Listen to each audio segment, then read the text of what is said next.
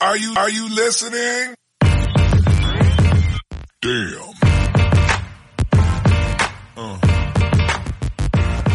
¿Qué pasa, bolers? Bienvenidos a Massive Ball, tu podcast de opinión de la mejor liga de baloncesto del mundo. Y hoy tenemos otro show especial con cuatro participantes. ¿Cómo estás, Javi Rojo, desde el calor de Miami? Pues muy bien, muy bien. Tengo cosas que contar, pero no me lo que tengo que contar va a llevar un rato, así que te dejo que des paso a los demás, que sé que hay alguien que se nos está asfixiando. aquí. ¿Cómo? y efectivamente ahí tenéis a nuestro No, hombre criminalista. ¿Cómo estás, criminalista? Señor, oremos, bendigo estos alimentos, ¿eh? Vaya locura, ¿eh? De Doncic. Pero bueno, vamos a dar eh, paso a- al preso más buscado de, Alca- de Al Qaeda, ¿eh? Iker Moreda.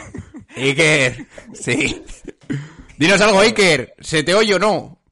Eh, voy a ir. Tengo partido yo ahora, ya os lo comenté a ti y a, y a Javi. ¿Pero dónde Voy a ir estás? así al partido. ¿Vas a ir Estoy en así? casa, estoy. Voy a ir así porque estoy avergonzado, tío. Estoy avergonzado del equipo, de Tibodó, de los 57 minutos que juega la gente por partido. Esto es insoportable ya. Volvemos a las peores pesadillas de los Knicks, tío. Para quien no lo pueda ver, nuestro amigo Iker ha decidido llevar un sombrero, ¿eh? En forma de bolsa, la de la basura. La bolsa, los, los Bolsa de la Knickerbockers basura. ya sabéis a qué nos referimos. La puta Sí, bolsa sí, en la sí. cabeza. De la vergüenza. Si tenemos, ahogo, ¿eh? tenemos el la intro por, Fuera. por esa época de los Knicks. ¿Eh, Iker. Sí, sí, sí. sí. Eh, luego puedes utilizar la bolsa para regalarle algo a tu novia o... Eh, tenía regalos la bolsa. ya está usada. No se puede volver a regalar más porque la cartera se ha quedado vacía. Como los Como las Knicks. esperanzas de los Knicks. Bien, chicos, pues en este episodio especial de los miércoles, ¿eh? como ya os podéis imaginar, tenemos que hablar del partidazo salvaje de Luka Doncic, con más de 60 puntos y un triple doble. Pero claro, ese es el titular. Pero lo que probablemente esté dejándose pasar en muchos medios deportivos mm, es que a qué equipo le has hecho esto, que son los Knicks, que se han dejado remontar casi 10 puntos a lo McGrady en los últimos minutos y yo de verdad, esos palmeos de Doncic y todo eso no lo había visto en mi vida. ¿eh? sí que es cierto, como decía José, que esto solo puede hacer Doncic, ¿eh? Pero vaya cachondeo. O sea, el final de los Knicks ha sido un cachondeo increíble. Y luego la prórroga también, que poco se habla de eso eh, tampoco. Bueno, Oye, John Ball, he tenido ¿Qué? una revelación, ¿eh? Has hecho referencia a McGrady y McGrady se lo hizo al que luego fue campeón de la NBA. O sea que si Uf. esto va a servir, muy duro si eso, esto ¿eh? va a servir para ser campeones de la NBA, bienvenido. Firmas, ¿no? Un spoiler, no va a pasar. ¿Cómo? eh, el, pu- el puñetero Javi, por no decir otra palabra, es el que pone aquí la nota negativa todo el rato en los programas. ¿eh? Me tienes hasta las narices, ¿eh? Joder, encima He con- venido simpatizante de... con su jerseycito. No, tú vienes simpatizante por hacer más mm, dolor en la herida, ¿eh? Por hacer más daño. Tengo, tengo un gorrito de los Nets que lo enseñé ayer para cuando haga Ah, falta de, los también, Nets, ¿eh? de los Nets hablamos poco en este programa, ¿eh? Igual hago un par de agujeros también en los Eh, ojos. simpatizante, día- pero el domingo, el domingo bien que le diste palos a los Knicks, ¿eh? Cabrón. Yo... Es, es lo que toca. Hoy tengo algún palito también. No para Doncic, A Dallas. pero, pero sí para las narrativas, ¿eh? Sí para las narrativas, porque lo que ha hecho Doncic es impresionante, pero no hace tanto tiempo había un señor con barba que hacía partidos como el de ayer de Doncic y se decía que eso daba igual porque era un chupón y no la pasaba y por eso hacía esas estadísticas. Ya O estamos. sea que Doncic es super crack y ese tío con barba era un chupón y era un baloncesto aburrido, asqueroso y tal. Un poco de contradicción veo yo ahí, ¿eh? No sé cómo lo veis vosotros, pero yo veo ciertas contradicciones. ¿Cómo? Contradicción en Massive Ball. No me. O sea, Harden, el que no debe ser nombrado Harden. Bueno, No, no lo digo por Massive Ball, pero digo que No, Harden no. se pasaba que 10 partidos haciendo 50, triples dobles de 50 puntos y barbaridades de estas y la gente poco menos que lo denostaba. De hecho, no se llevó el MVP ese año, ¿eh? Con ese tipo Bueno, de Javi, actuaciones. Eh, aquí en Massive Ball, yo creo que muchos de nosotros le hemos puesto ya como uno de los, uno de los mejores escoltas de la historia, ¿eh? O sea que cuidado. Así que- es, es por poner la nota negativa, Ya, algo ya, hay ya. que hacer, tío. No, pues Javi, si eres un poco más positivo, sobre todo con tu equipo. Aparte de esto, ¿eh? tenemos una línea caliente retrasada. La gente ha aprovechado para mandar más mensajes. ¿eh? Y por eso precisamente hemos tra- traído al criminalista, que ya sabéis, en Massive Ball no, plantea, no planificamos nada y justo el día que viene el criminalista le meten el rabo a los Knicks, ¿eh? Tal cual. Mira que intento no decir tacos, pero es que ha sido así. Bueno, chicos, vamos Oye, a... ¿Qué? Que, que los Heat ganaron el otro día sin Butler y sin Adebayo, ¿eh? Cuidado. Te digo yo, Cuidado, que eh. levantes la grada un poco, como la que Cuidado, vamos a tener... que- que- cuidado que Orlando Robinson, un undrafted, le hizo papilla a Gobert. Otro día, otro día más para la historia de Rudy Gobert, ¿eh? Un tío undrafted que le cascó, le hizo career high, no sé cuántos hizo, 20 puntos, una barbaridad de estas. Se ha convertido en el, el primer jugador, ¿no? El jugador más joven en meter no sé cuántos triples, ¿no? Duncan Robinson. A Miami le faltaban los tres pivots titulares y aún así le ganó en el rebote a Minnesota, tío. ¿Qué me estás Bueno, contando? No vamos a hablar mucho más de Miami, ¿eh, Javi? También te lo digo. ¿Qué ma- Bueno, nunca lo hago, ya la gente dice que me Que escondo no, y tal, pues que no lo- aquí estamos. Bien. Aquí estamos. Eh, por último, tengo simplemente para mencionarlo, porque evidentemente es el mejor equipo ahora mismo en la liga, los Nets. ¿eh? ¿Sí? He hecho una encuesta en Instagram a ver lo que piensa la fanaticada de sus aspiraciones ahora mismo tras los nueve partidos seguidos ganados, creo, ¿no? Efectivamente. Pero no vamos a hablar mucho más. ¿eh? Así que nada, vamos a lío ya. Un momento. Javi, ¿cuál es tu announcement? Está bien, está bien, lo voy a tirar. Eh, a ver, la- es, un, es un tema un poco complejo. No lo he hablado con nadie, lo estoy comentando aquí. Pero bueno, digamos que en este Exclusiva. tiempo mi, si- mi situación personal y laboral ha cambiado y voy a estar una temporadita fuera de Massive Ball.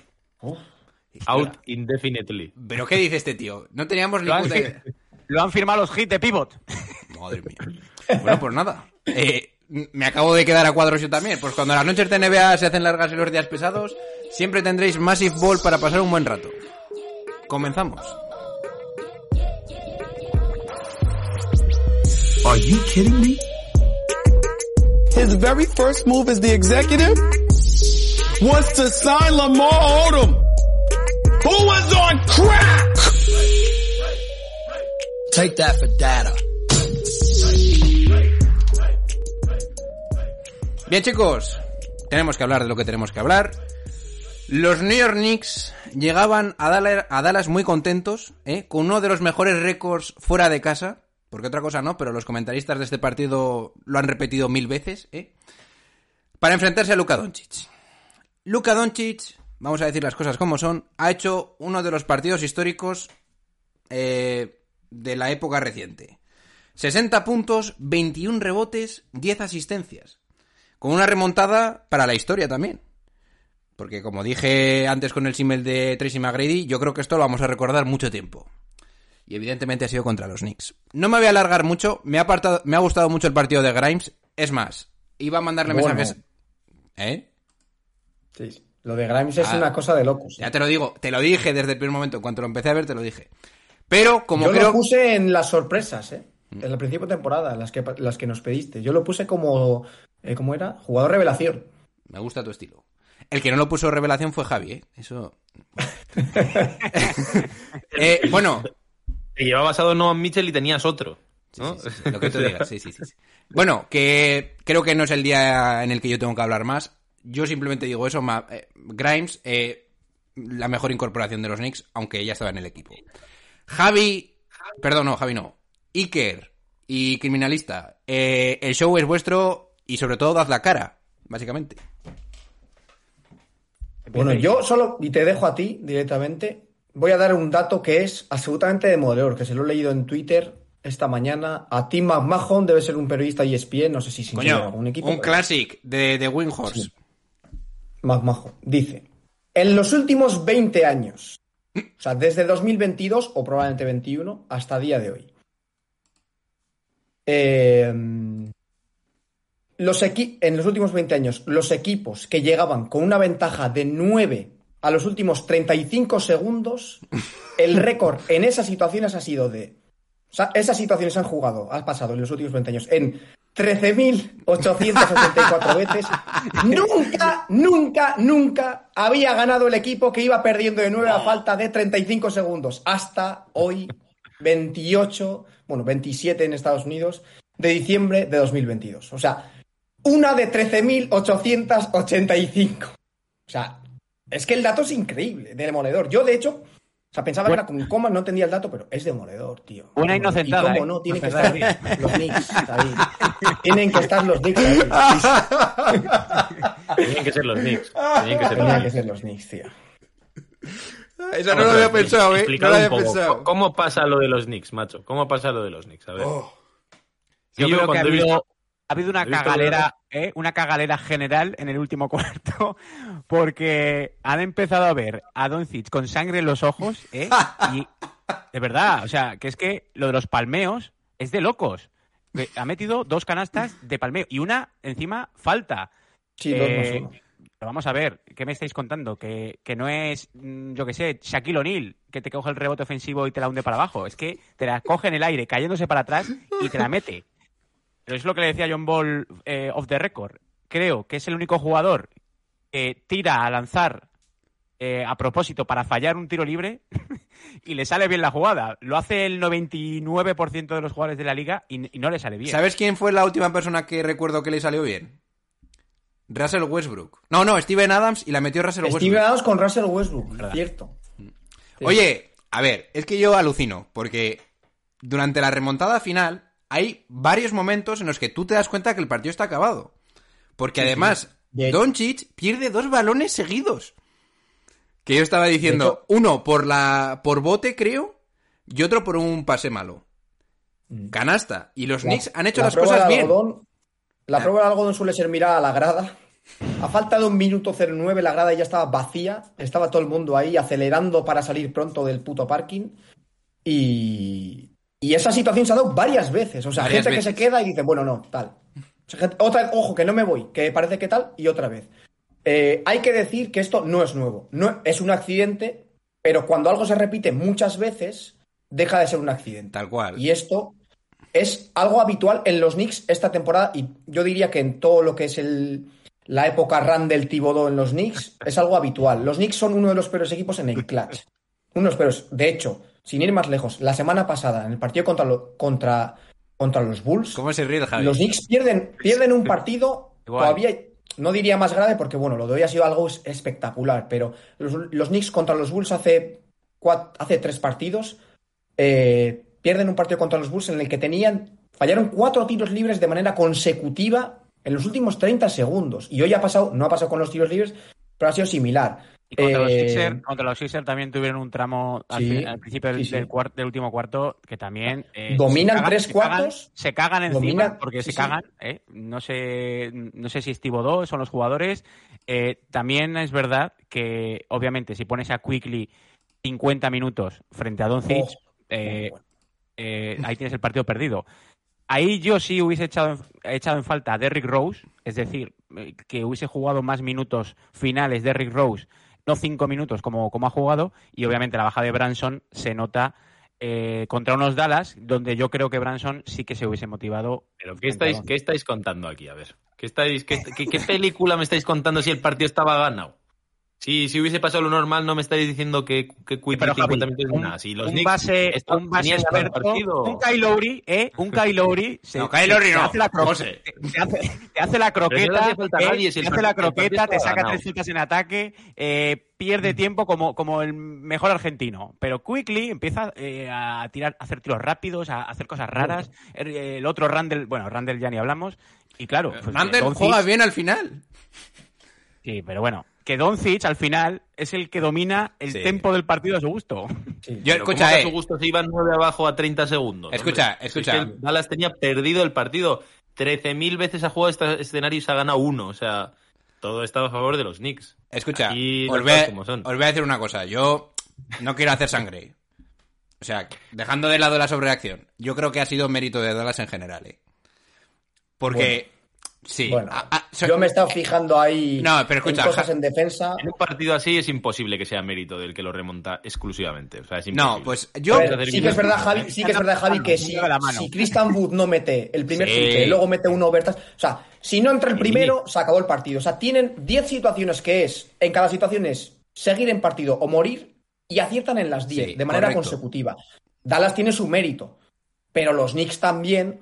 Es que fijaos cómo defiende en las dos primeras que son, el primero es el triple de Christian Wood y después es el 2 más 1 de, de Luka Doncic al rebote ofensivo, fijaos en la defensa de Randall, que Y, dice, escucha, y el triple de esto ya está solucionado, el- que se la tire, que se eche una puta pedra a la tabla, lo que sea, ya está.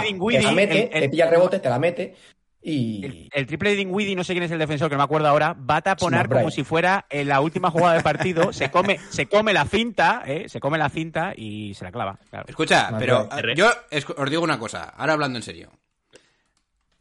McBride mete con su 55% en tiros de libres durante toda la temporada, mete 3 de 4, ¿vale? Sí. Sí, sí. Luego, eh, Randall mete las dos entradas que tira. Hasta ahí, realmente impecable. Y, y luego, eh, las, hay un saque de banda que tendría que haber sido 5 segundos. 8 segundos. Pero, pero que, o sea, te quiero decir que le tenían que haber pitado 5 segundos y que le dieran el Ah, dices de saque. No, yo me refiero a un, a un No, no. de campo, que hace Quickly hace 8 segundos, claramente. No, no, pues yo digo que Dallas cuando saca para meter el triple de Dinwiddie, esos son 5 segundos. Y se lo dan. No. Bueno, lo que quiero decir es que realmente los Knicks no lo han cagado tanto salvo en defensa. Ofensivamente lo han hecho relativamente bien. Mm. Por eso digo que No, ha sido un partido- es un ha sido un partido 60-40 lo bien que han hecho los Dallas Mavericks y la cagada defensiva sobre todo de los Knicks. A mi parecer. Evidentemente, ese, esos últimos 50 segundos, que yo lo ampliaría hasta cuando queda 1-0-9, que el partido ahí está totalmente sentenciado. Puedes jugar un partido a tres posesiones ya, si me apuras. Que con un minuto puedes jugar tres posesiones de manera sencilla, haciendo un poco pues, la argentinada, que si me tiro, que si intento dar esas mierdas, para sumar, para sumar segundos. Y, y lo juegan muy mal. El- los Knicks han hecho, te diría, 40 minutos de un ni- nivel baloncestístico muy bueno, teniendo en cuenta que no estaba Branson, que es lo más importante del equipo. No es quizá ahora mismo el que mejor esté, pero es el jugador más importante para que el resto funcione mejor. Y Barrett se lesiona. Y no juega los Minuto minutos finales. dorado. Igual es positivo esto, cabronazos, que sé por dónde me vais a salir. Que sé por dónde me vais a salir. Y nos quieren empufar a Tobias Harry. ¡Anda, mamá! Pero los Knicks jugaron un partido muy bueno. Evidentemente, ese último minuto, esos últimos 30 segundos, lo eclipsan todo. Yo también. Para mí también. A mí me da igual ya lo que hayan hecho en 40 minutos. Si hacen esa puta mierda al final. Y hay otra cosa que me ha fastidiado mucho. Cuando le hacen la falta a Doncic para que no tire de 3 y se vaya a la línea, porque los Knicks estaban más 3, mete el primero, partido 2 arriba Knicks. En la NBA hay una ventaja muy buena para estas cambio situaciones que es puedes libres. hacer cambios entre tiro libre, entre los tiros libres. ¿Alguien me explica cómo Thibodeau no mete a Sims y a... Bueno, estaban de, de interiores estaban Ro- Donovan Mi- eh, Mitchell Robinson, ojalá Donovan Mitchell, Mitchell Robinson y Randall. ¿Alguien me puede explicar cómo no puede meter a falta de tres segundos que sabes que los Mavericks van a tirar a fallar? ¿Cómo no metes a otro pivot? Ahí sí, te doy la razón. Encima un tío como Thibodeau, tío. Con la experiencia que tiene este tío. Ahí, ahí Es que es muy yo. grave, tío, Ahí es quiero yo, Tibodó. Tibodó, ahí quiero yo. Aún así no hay excusa, ¿eh? porque bueno, el rebote se le escapa a Randall, luego se lían entre McBride y Grimes, lo tenían los dos, van los dos al rebote, se lo pierden entre los dos y Doncic mete una cosa, pues a la altura de solo Doncic, es que esas cosas solo las puede meter él. No quiero saber qué, la no borrachera que se ha pillado Tibodó esta noche. Para olvidar, ¿eh? siendo un gurú, un gurú defensiva ¿eh? de la liga, ¿eh? con mil batallas, que siendo el, el artífice de los Celtics del 2008, no sé qué, ha llegado esta noche, se ha pillado cuatro botellas de vodka y se las ha debido de zampar porque mm, yo creo que no ha dado crédito a lo que ha visto eh, en el partido. Eh, es lo que dice Aker, o sea, no sé, él tiene experiencia en esos casos. Tiene que sacar un jugador grande, otro jugador que tape o que diga al tío que, que va a cerrar el rebote de Doncic, por favor, que no la coge Doncic. Sí, que luego hay un hay un rebote y Sí, la suerte, que al final la suerte sí. le cae al mejor de- del partido. Pero pero que hay que cerrar el partido da igual. Si te expulsan a siete jugadores, te los expulsan. Pero no, no puedes dejar darle vida a, a- a esta gente porque al final le das la mano y te cogen el brazo. Y así ha sido. Antes Javi. me reía un poco porque Que te veo con ganas, Porque- te veo ahí... la, la Sí, gente sí. que le veía, es que claro, la gente nos escucha por podcast, pero quien, quien esté viendo esto por YouTube, cuando estaba Iker diciendo lo de las 13.000 veces que se ha dado esto y todo, me parecía el, el- el típico que da el tiempo en Galicia, así diciendo, bueno, pues hoy lluvia también, ¿sabes? Una cosa de esta, en plan, hoy los Knicks, otra vez más siendo los Knicks. Ahora en serio, eh, voy, a, voy a dar yo el contrapunto. Así un poco desde fuera, inundado por este sentimiento que llevo yo aquí también hoy. Yo, más allá del palazo mental que es toda esta derrota, a mí me parece que la no, no, no, puede sacar tampoco mucho de este partido, ¿eh? lo digo completamente en serio. Y si hay, si hay alguien que tiene que sacar casi más cosas positivas, deberían ser los Knicks. Porque Dallas sigue, sigue alimentando este monstruo que es la Doncic dependencia y ya. O sea, es así. Entonces, de 13.000 veces ganaron este partido, pero casi pierdes con los Knicks en casa y te demuestra que si Doncic no hace una cosa de animal que no puede repetir ni él, no puedes competir en noche tras noche. O sea, estás, estás un poco en esa cuerda floja. A mí, a mí es lo que me lo parece. Y en cambio los Knicks, teniendo en cuenta que son los Knicks y que este tipo de catástrofes veremos a ver cómo les pesa también a nivel mental, pero a mí la sensación que me da es de trayectoria relativamente ascendente. Estabas ganando en Dallas, teniendo en cuenta que tampoco es un rival de estos desahuciados ni mucho menos. O sea, bueno, a ver, al final la has liado, entiendo que pese, entiendo que duela, pero en los Knicks de antaño hubiesen ido perdiendo de 15 o de 20 todo el Sí. partido. Y, y estos iban ganando y tenían el partido ganado y lo perdieron. Me parece que hay cierto avance ahí y me parece que mm, más allá del resultado, la trayectoria y la tendencia reflejan más, reflejaría para mí más preocupación en Dallas. Y yo creo que lo de los Knicks mm, ha no ha pasado en 13.000 ocasiones, pues ha pasado hoy, pero no ¿Dirías debería pasar más veces. ¿Salen reforzados? No, no sale reforzado porque el palo es brutal. Pero lo que me refiero es que yo creo que si haces una, una, una vista un poco más con perspectiva, un poco más desde lejos, los Knicks casi ganan con cierta autoridad en Dallas y Dallas necesita otra vez más que sea Doncic. O sea, de ahí no brota nada. No, para mí no ha brotado nada en Dallas. Es simplemente otro día más para quitarte el sombrero con Doncic, estar más cerca del MVP si es lo que quieres, pero como equipo, este equipo no ha crecido nada con esta victoria, para mí. ¿Vale? O sea, no. el, psicólogo, el psicólogo de los Knicks tiene que reproducir palabra por palabra este discurso, Javi. Es así. Es, digamos, a lo que se tiene. a lo que, por eso, sí, para, sí. para ser el psicólogo de los Es a lo que se estoy. tienen que agarrar los Knicks. Y lo positivo que tiene una competición con la- como la NBA, que prácticamente no te da tiempo a reflexionar del último partido, porque a los dos o un día tienes otro, es que te olvides rápido de lo que ha pasado, pero eh, el tema psicológico en el deporte es muy determinante. Y estas cosas Sí, sí. psicológicamente afectan mucho. Pero tú casi Y a le ganas voy, a. Dallas La NBA con tiene positivo esto. sin Branson. O sea, y yo final, lo entiendo positivo que... es que es borrón y cuenta nueva a partir de. Ya, no sé pero te digo una cosa, Javi. hoy otra vez. Javi, a poco ganas a Dallas, a poco ganas a Filadelfia. A el- Bulls. ya, y cuando estabas. A Bulls, bueno, eso es lo de menos. Cuando empezó la temporada, a poco ganas a Memphis con un partidazo salvaje que desde ese día sigo teniendo la sensación de los Knicks de sí, pero no. Los Knicks. Pero antes, antes no era sí, pero no, ¿eh? Bueno, ven, sí. Pero a Antes mí. era pues- no, pero no. Vale, bien. Yo Ahora estoy. es un sí, pero no. Para, para mí es un cambio ahí. Yo estoy un poco contigo en el sentido de que, para mí, simplemente con encontrar a Grimes y un par de... Robinson, que me parece un jugador muy bueno y ahora que está, ahora que está dando consistencia. A mí con eso, como dije en el anterior, el anterior podca- podcast, creo que puedes competir con mucha gente en el este. En lo más alto. Sí. Lo que pasa que a mí me da la sensación, o me daría miedo si fuera los Knicks, decir, coño, me estoy dando unas sensaciones de, equipo consistente, bueno, tal, sólido, y estoy octavo. Sí. A lo que voy yo. Les falta un cabronazo, ¿eh? Que coja la pelota y diga, it's over. Y eso no lo tienen los Knicks. No lo sí, tienen, que no. tienen. No, no, sí lo tienen, jugadores- pero no es el Ah. correcto. Claro. Ese. O sea, Pues, no sé, tú tienes un, igual, un Julius igual- Alexander y, la, y lo- los Knicks, la gente de los Knicks, yo creo que está ilusionada.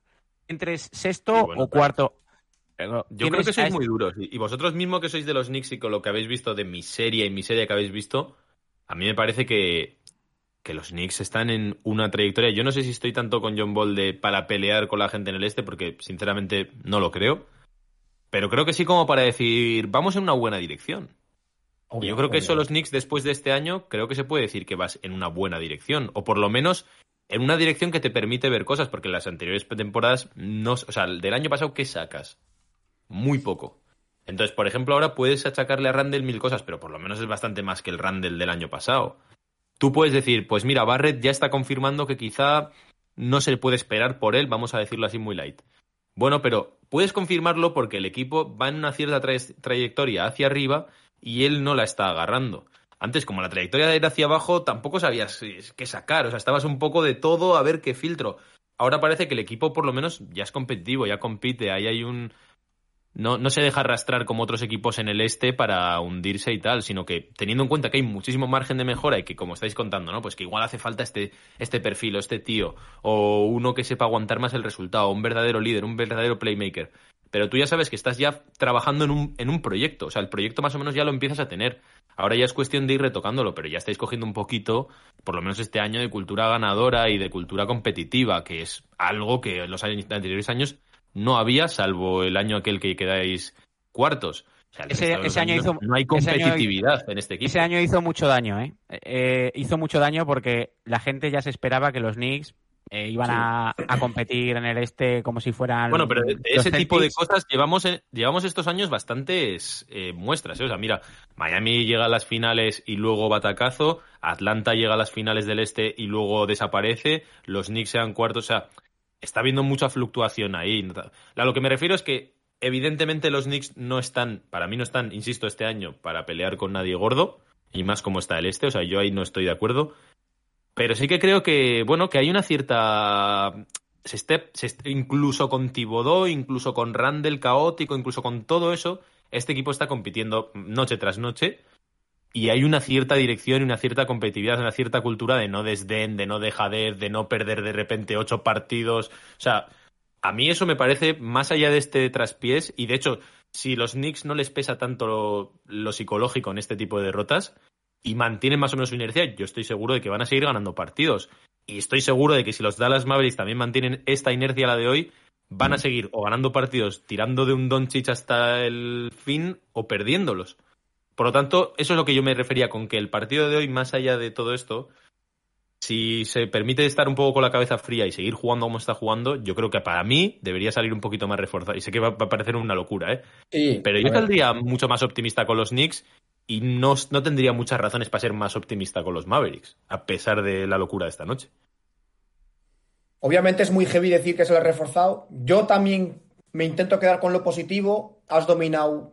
Que es que Dallas también tiene un poco de asterisco. ¿eh? O sea, es un muy buen equipo. No tienen un muy buen jugador, pero a mí como equipo, el roto que tiene los Mavericks por dentro es una locura. O sea, la facilidad. Yo pocas veces he visto a Mitchell Robinson, a Sims y a Randall tan cómodos jugando poste como hoy. Sea, Robinson se ha, se ha forrado hoy.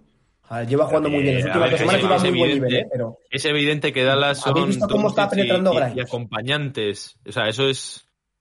Grimes ha tenido hoy un día de locura en el triple. Se ha ido hasta los, que los- hasta los siete los Knicks han triples, pero jugado- ha penetrado sí. muy fácil, tío.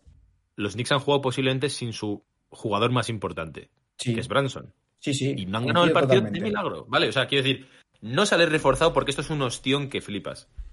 Pero no me parece que se, no, no me parece que debería eh, marcar tanto porque la realidad es que mm, Dallas es lo que es y, y aún así el, el suelo Doncic te lo va a marcar altísimo porque es Doncic. O sea, es que el suelo hace que vaya a ser un equipo competitivo, vaya a ganar un montón de partidos porque este tío es imparable y punto, y ya está.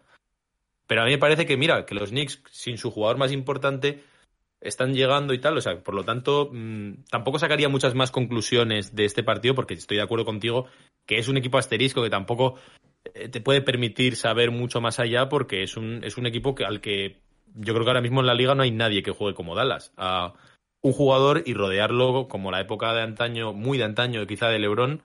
Y la época de Harden en Houston. O sea, eso pff, entonces es, es complicado. ¿Sabes lo que pasa, Javi? Que yo te compro tu discurso y puedo estar contigo.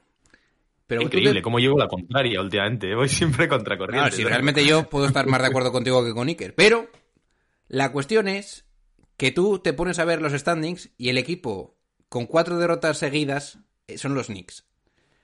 Y ahora tienes a Pero- Branson lesionado. ¿Pero dónde están? Sí, ¿Dónde sí, están? sí. Octavos, Vale, ¿no? tendrían que, tendrían que estar cuartos. Entonces, Pero, pero octavos, pero si acaban los Knicks octavos, vosotros que sois de los Knicks, ¿qué diríais? ¿Cómo catalogaríais la, la temporada? yo les metí... ¿Éxito, fracaso o sin más? Es que Justi- esto es un gran error, tío. O sea, no se puede valorar algo por números. Y Bueno, vale, quedas vale, pero es un no te récord. me No te, me pongas pureta. O sea, ¿Pero qué dices? No, pero es verdad, ir- Javi, tío. ir o sea, a principio de temporada, a principio de temporada te digo octavos, pues viendo un poco las plantillas de los demás, digo, pues sí, puede ser la zona en la que pueden estar los Knicks, octavos, Sextos. séptimos, si me apuras, tal. Pero venga, hombre, viendo, pero si no viendo, habéis traído a Donovan viendo lo de ahora, viendo que Miami ¿Pero saca qué el- dices, Javi? Atlanta está peor. Si habías traído a no, Branson. Los no, Knicks Mitchell- deberían estar arriba, tío. Sí, A pero los cuatro lo partidos que han perdido de manera consecutiva son cuatro partidos que los Knicks tendrían que haber ganado fácil. Tal cual. No porque el rival, no porque sean mejor que el rival, sino por cómo han jugado esos Pero eso partidos. no tío. funciona. Pero eso no funciona así de todos Pero modos. para equipos que están desarrollándose necesitas ganar esos partidos. Tú los equipos estos incluso grandes que tienen de repente una seguida de un montón de partidos fáciles siempre palman alguno. O sea, eso es... Los Knicks están si todos estos ¿eh? hay que ganarlos, Que no. Estos. Siguen sextos, ¿eh? Salvo Los Nets que están ahí. on fire. Octavos Escucha, los siguientes partidos son clave y tienen, suer- tienen cierta suerte los Knicks porque van a, van a jugar varios partidos contra los Spurs, lo tengo aquí. Siguiente partido Ya, contra los esta semana es Spurs, todo Texas. Cuidado, Esta eh. semana es todo Cuidado. Texas. Houston, Cuidado los Phoenix. San Antonio. San Antonio, Cuidado. Houston, Phoenix y San Antonio otra vez. De hecho, están, están sextos los Knicks, tú. Sí, sí, sí, sí. Claro. Lo, acabo- lo acabamos de decir. Por Octavos eso, pero ha los dicho que estaban octavos. Ha dicho que estaban Sextos, octavos. sextos. Sextos a un pa- a medio partido del a medio partido del noveno. A medio, partido Sí. a medio partido Sí, bueno. Yo ya, ya. firmo, yo firmo ser sexto, o sea, a final de año. Hombre, joder. Ese, ese- ese- Eso. sexto Eh, siendo eh, los Knicks es un exitazo, tío. Si miráis los equipos que están por encima de los Knicks, yo creo que todos estamos de acuerdo en que son equipos que están uno o dos niveles competitivamente hablando de- del resto y de los Knicks, por supuesto. te añado- Filadelfia, te añado Cavaliers, más. Nets, eh, Bucks y Celtics. Te añado más. Branson, vale, ha funcionado. Pero Mm. Barrett está decepcionando su temporada. Bueno, bueno, bueno, bueno, bueno. No te vengas está arriba tampoco. Barrett está decepcionando la No temporada, está te de- pongas como te Está pongas. loco. Está Este loco. tío se ha ¿Cómo? tirado de viaje dos Más semanas. ¿Estáis no contentos? nada de- ¿Estáis de- Más que contentos con la temporada de Barrett? Más que decepción, si, se- está si se siendo un metió en tres de poco- ayer 44 puntos, tío. Está siendo un poco igual, eclipsado la por temporada Branson. te estoy diciendo. La temporada te está convenciendo de Barrett. ¿Esto es lo que queríais? Pero vamos No. a ver, ¿qué le íbamos a pedir a Eh, Barrett? ¿30 vendáis puntos por partido? El último mes de Barrett, mira, Statmus del tirón. No está siendo el líder que esperabais, no está siendo consistente, no está siendo el jugador al que está, digamos, eh, ¿cómo se llama? En- rentabilizando, vamos a decir, el, el contrato contrato. que le han dado. O sea, no está, no está haciendo nada de eso. Entonces, teniendo en cuenta que él, que Barrett, para, para mí, Barrett, decep- decepción, bueno, depende de lo que esperaseis, pero yo creo que vosotros esperabais mucho de él. Para mí no está cumpliendo esas expectativas. Randall no es el del año pasado, es un buen Randall, pero por supuesto bueno. no es aquel super Randall. Chaco- Ponte, No, no. ponte la bolsa, ponte la bolsa otra vez. No, no, con- Los números con de eso. en, los ulti- en el último mes, ¿eh? Ojo, ojo, ojo, ojo. En el último mes, ¿eh? Pero ¿qué me vas a contar si, está- si estáis todo el día diciendo que Barrett mal y no sé qué? Vale, Natalia, obviamente, yo quiero, que, yo quiero que se meta 30 por partido, cosa que no va a pasar jamás. Los números, y me decís, ¿eh? un jugador que promedia en los últimos tre- mes, mes entero de competición, son más de no sé cuántos partidos son en total. Y el partido de hoy le baja estadísticas, por cierto, que ha jugado dos minutos. 21 puntos, 5,5 rebotes, 3 asistencias, 46% en tiros de campo, 43 en triples. Llevas, con el mismo 43 discursito en triples, que siempre ha sido el de verano. Aquiles. Iker va hace cinco Oye. minutos. No se pueden juzgar estas cosas por números. Toma más números, tronco. Vale. le doy- le doy razón, pero es que yo a lo que voy, Barrett joder. no es el líder de los Knicks ni está te- si me cerca de serlo. sensaciones, nos tiramos aquí hasta pasado mañana. Se le ha visto Javi. estancado. Te lo he escuchado a ti aquí. Javi, ¿Cuándo? Y entonces, el primer pero si lo, de digo bien, si lo digo de bien, digo que los Knicks, teniendo en cuenta que no está saliendo todo rodado, así como por ejemplo el año que quedasteis cuarto, todo iba perfecto, vamos a decir. O sea, era el país multicolor. Pues mira, te voy a decir, y ahora, sin me ser está el país multicolor, está esta sexto. temporada que esa temporada. Pero a lo que me voy, a lo que te voy es a que precisamente que esta temporada tiene muchos grises, estáis sextos. O sea, es, es- para mí es un exitazo porque te habla de que aún hay mucho margen de mejora. le ha salido Grimes también por ahí. Nice.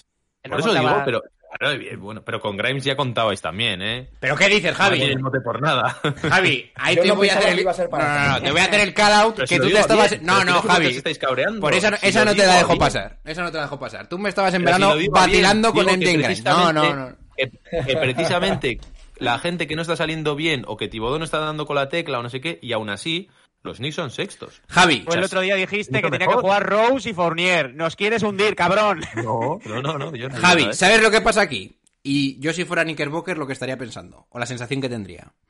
Te voy a explicar muy bien, ¿eh? Si RJ Barrett, que es la apuesta real de los Knicks de este verano y el futuro, estuviera haciendo lo que tú esperabas que hiciese, los Knicks serían top 3, top 4 del este. 100%. Y eso es lo que jode. Eso es lo que jode. Porque el que de verdad quieres que salga bien y que te puede subir el nivel, es el que de momento no funciona. Coño, pero lleváis 20 años de penurias y estáis sextos con mucho margen de mejora. Pero ¿No es deberían ser feliz? cuartos o terceros. Sí, cuartos y terceros. ¿Por delante Sí. de quién? Si están todos, todos los que tienes por delante Fila- están mejor que a tú Filadelfia y que me no acabo de llegar a ellos. a Filadelfia ahora que me acabo de, ver de terminar el puto partido de Washington, eso es increíble. A Filadelfia te lo tenías que haber comido ya. Y el otro día te lo tenías que haber cargado. Otra vez tres cuartos de puro dominio. Bueno, puro dominio tampoco, pero de un partido dominado por los Knicks y un último cuarto de puto desastre. Bueno, Es que menos- algo menos de tres cuartos. si El RJ, otro día si RJ el Barrett es lo que, lo que firmas, si RJ Barrett es lo que firmas, este equipo está preparado para competir con todo. Sí, pero eso de falta- que RJ Barrett es eso, ¿quién Ya, lo claro, pensaba? sí, sí. Porque lo pensaban los de falta los Knicks. malicia. Le Lo falta pensaba malicia. todo el no, mundo, no, por no, eso no. le das 100 kilos. Javi, No, Javi, todo ahora, el mundo no. Oye, por cierto, los serio- Sixers. Grabamos hace dos días. I told you, ¿eh? Pero qué dices? I told you. Que Embiid y Harden pueden hacer lo que les dé la gana, que ahí hace falta profundidad. Y ayer hace una noche monstruosa Embiid y puedes perder con los Wizards, tío, porque ahí hace falta hace falta más, tío. Y de hecho ahí estuvimos hablando precisamente sacando también unas conclusiones del del Knicks Sixers con esto, de que hizo falta una masterclass también, o sea, a ver, Vamos a ver, pero bueno, de todos modos yo creo que los Knicks, no sé, o sea, el- aquí el tema de, de Barrett, yo me siento me siento que me estáis timando, me estáis que sí, estafando te entre vosotros desde verano. Y a ver, Javi, Que sois vosotros los que me habéis vendido todo el verano, que este Javi, tío es Javi, buenísimo. Javi, hazme un Es símil. mucho mejor que hazme un Girro. símil. Hazme un símil de, de- Está haciendo de- mejor temporada que hazme tal hazme un ¿eh? símil. Sí, venga, hombre, ala. Hazme un símil de qué jugador, a qué jugador se los que parecer Barrett ahora mismo. De su- está, todo, está, haciendo, está haciendo todo el rato game winner tras game winner, pam, pam, ahí metiendo los tiros clutch. Y Barrett estáis cada tres días, entro en el grupo y está Natalia. Joder, de Barrett ya no sé ni qué decir, ¿eh? Qué desastre, no sé qué. Y ahora me estáis diciendo Mira, 21 puntos y 43% en triples. Venga, Esto- hombre. favor. eso lo ha el Ike. Eso lo ha el Ike. Cuando te has hecho en el clutch uno de 17 en el partido y te metes Uy, el último uy, tiro, eso no es jugar bien, chicos. Bien. Esa, de esa narrativa ha vivido es- si estás hablando de que ese es Girro, estás muy equivocado, ¿eh? No, no, no. Me refiero a que meter el tiro en el final no significa que hayas jugado bien o mal. Yo te digo, No, Javi, no. te digo. Barrett está por debajo de las expectativas que todos esperamos, ya no incluso de este verano, sino desde todas que se le. ¿eh? Evidentemente. Evi- sí, sí. Las que, yo, las que yo te dije a ti, lo que yo te vendí, la moto que te vendí con Barrett. Yo pensaba que iba a ser mejor jugador. Le falta muchísimo. Ahora, Barrett empezó la temporada muy mal, con una lupa mucho más grande que la que ha tenido hasta ahora, por el tema de que ha firmado 120 por 4, que los va a empezar a cobrar el siguiente año. Pero qué Evidentemente. cantidad de excusas tenéis con El último chaval, mes, el último mes, mes y medio. Pero que alguien, A ver, Javi. alguien me libre de esto. Es Javi, que- el último mes, mes y medio de competición de Barrett ha sido muy bueno, muy por encima de lo que estaba haciendo. Oh. Fácil de mejorar porque está haciendo una puta mierda, pero está jugando a muy buen nivel, tío. Me siento Está en verano cuando que decías, que el fuese. último mes No. de Barrett el año pasado, cuando no importaba nada, fue brutal. Pero claro, no le dan el balón porque lo tiene Randall. Entonces, como no le ponen a él el primero, pues tal. Y ahora, no, es que ahora como tiene la lupa del contrato, o sea, siempre tiene este chaval No, alguna yo te digo cosa por lo de la lupa. Tío, no hay excusas. El primer, excusar mes, su el, el rendimiento. primer tramo de competición de Barrett fue un putísimo desastre. Incluso ya con los memes estos de que se falló 23 triples seguidos y estas putas coñas que no metió un tiro tal. Fue muy malo. Ahora, el último mes de competición es muy Sí, bueno. sí. ¿Llega a las expectativas que teníamos de él? Evidentemente no. O sea, 21 Eso es puntos por partido, que era una 21 puntos por decepción. partido con un 42 en tiros de campo y un 40% en triples. El 40% en triples está muy bien. ¿Qué tercer Pero espada lo de la demás liga no. mete 21 Era lo puntos por partido? porque todos creíamos que podía ser El pues, del sexto jugador- del este. Empa- Eh, a medio partido el noveno, que habéis dicho vosotros. Ayer con tres de estrellas, pues un jugador estilo, no sé cómo te lo diría, tío. Pues, No una superestrella, pero bueno. En... Bueno. es un jugador que se mete 25 por partido, aunque no gane partidos. Bueno, vamos a calmarnos ya. Y esa estrella es... bien, vamos tío. por datos. no me jodas, joder, tío. Randall es la leche. Ya, pero si vamos por datos, a mí, por ejemplo, a nivel numérico, Randall me parece un jugadorazo. Si vamos solo a nivel numérico. Y luego tú ves los partidos y dices, hostia, es que Randall te lo gana, te lo pierde, tal. Sí. Pues con Barrett que me saques todas estas estadísticas, Joder, tío, Javi. ma- más bien no, no nos dice mucho y Yo más creo- aún escucha. Y la sensación que me provoca a mí viendo a Barrett, tío. O sea, Tienes que coger el coche ahora mismo e ir a matarlo. Que no creo que estéis muy lejos. Ven, ven aquí. Ahora sí que En puede ser. media hora estoy A las gaunas, A ver. a las gaunas. Por favor, por favor, vamos a calmarnos ya. Eh, decepción. Quedamos a la espera de lo que hacen en los próximos partidos. Como pierdan dos o tres, en Houston y San Antonio, Cristo. Correcto. Y huele a traspaso. ¿Huele José destitución de Tibodó? No, pero traspaso sí. Vale. Bueno, vamos a cambiar de tema, aunque no mucho. Porque vamos a hablar de los Nets. ¿eh? ¡Oh!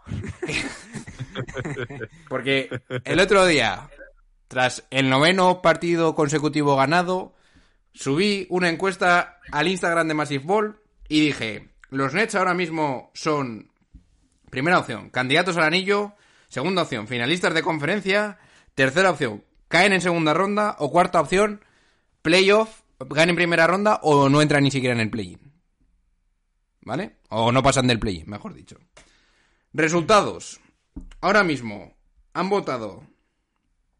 Esto parece minuto y resultado. 800 personas, ¿vale? El 36% de los votos dice. Sí, candidatos al anillo. Muy duro. Ahí estoy yo. El, 40 y- el 32% dice que la segunda opción, que estarían en segunda en conferencia, finales de conferencia, tercera opción para el 24%, segunda ronda, y solo el 8% piensa que no pasan de primera ronda. ¿Cómo ha cambiado la película? Entonces, voy a ir primero con José, le voy a preguntar cómo ve a los Nets y vamos uno tras otro, ahora mismo. No, lo que le pasa a los Nets es que eh, el entrenador, que para mí tiene gran parte de mérito de, lo que está ocurriendo ahora mismo en los Nets, ha puesto un sistema ofensivo de acuerdo a sus estrellas, que no, eh, el cachondeo que era antes con, con Steve Nash, y luego se han reincorporado también jugadores como TJ Warren, que hay que recordar, fue una sensación eh, en la época del COVID y, creo que es un refuerzo de cara a la temporada bastante también importante para, para estos Nets. Durán y, Irving creo que también han recapacitado un poco de sus egos y están contribuyendo a que el equipo esté creciendo. Y luego, la única duda que tengo con los Nets es que he visto que sigue siendo el equipo número 29 en rebotes, es decir, necesitan un pivot, eh, sea lo que sea, necesitan un pivot. Y sigo teniendo dudas con Ben Simmons.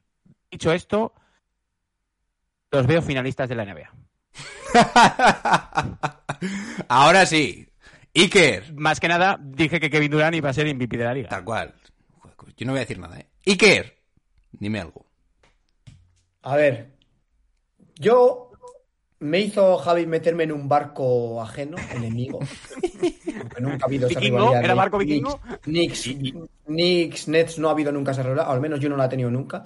Me hizo meterme Javi ahí porque yo creía que tenían muy buena plantilla, nombre por nombre, que esto normalmente es también hacer trampas al solitario, porque los nombres no ganan partidos, lo ganan los equipos, y, y cómo juegan esos nombres, ¿no?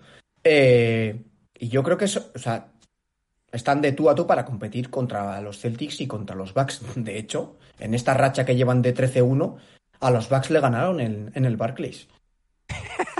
Un partido bastante dominado. O sea, y, en la, y la racha también de 13-1, que solo han perdido contra los Celtics, vaya por Dios. eh, ha habido partidos roñosos también ahí, contra equipos muy malos, pero el equipo tiene, o sea, tiene buenas sensaciones, parece que ya más o menos saben a lo que juegan. A mí eh, también Ben Simmons me sigue sin convencer, sobre todo por algo injusto también en el tratamiento a los jugadores, que es le tratas un poco su rendimiento según contrato, y creo que es un contrato súper tóxico para el rendimiento que está dando. Un jugador que cobra 35 millones y lo que le queda por cobrar no puede ser que su mayor labor en el equipo sea defender y poner bloqueos. O sea, no puede ser. Tienes que pedirle mucho más.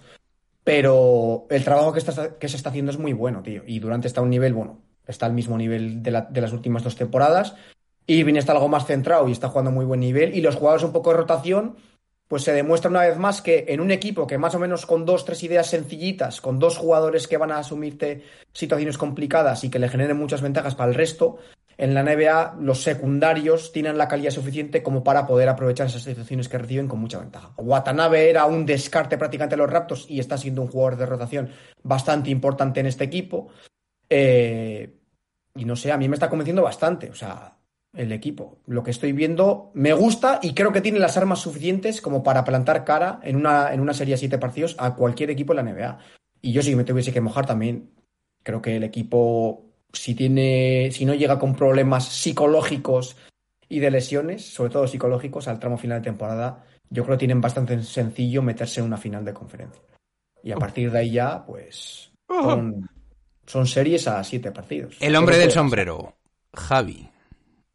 ¿Qué opinas de los Nets que a son- día de hoy? Si es un, es un gorrito de, de- Cowboy. Además, No, no, no hace falta aquí ya, ¿eh? de hecho, para que veas, ni siquiera lo he estrenado. Tengo aquí.